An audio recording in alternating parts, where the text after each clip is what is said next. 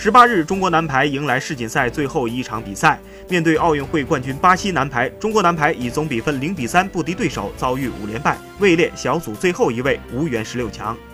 中国队前四场小组赛难求一胜，首战以零比三被法国队横扫后，先后以一比三不敌荷兰、加拿大和埃及队，惨遭四连败，提前被淘汰出局。巴西队前四场则取得三胜一负的战绩。中国男排首发阵容做出调整。杜海翔代替季道帅首发出战，巴西男排由奥运会冠军华莱士、卢卡斯领衔出战，五战皆败未得一分的中国男排结束了尴尬的世锦赛之旅。未来中国男排还需要发现自身不足，提升实力，才有机会冲击2020年东京奥运会。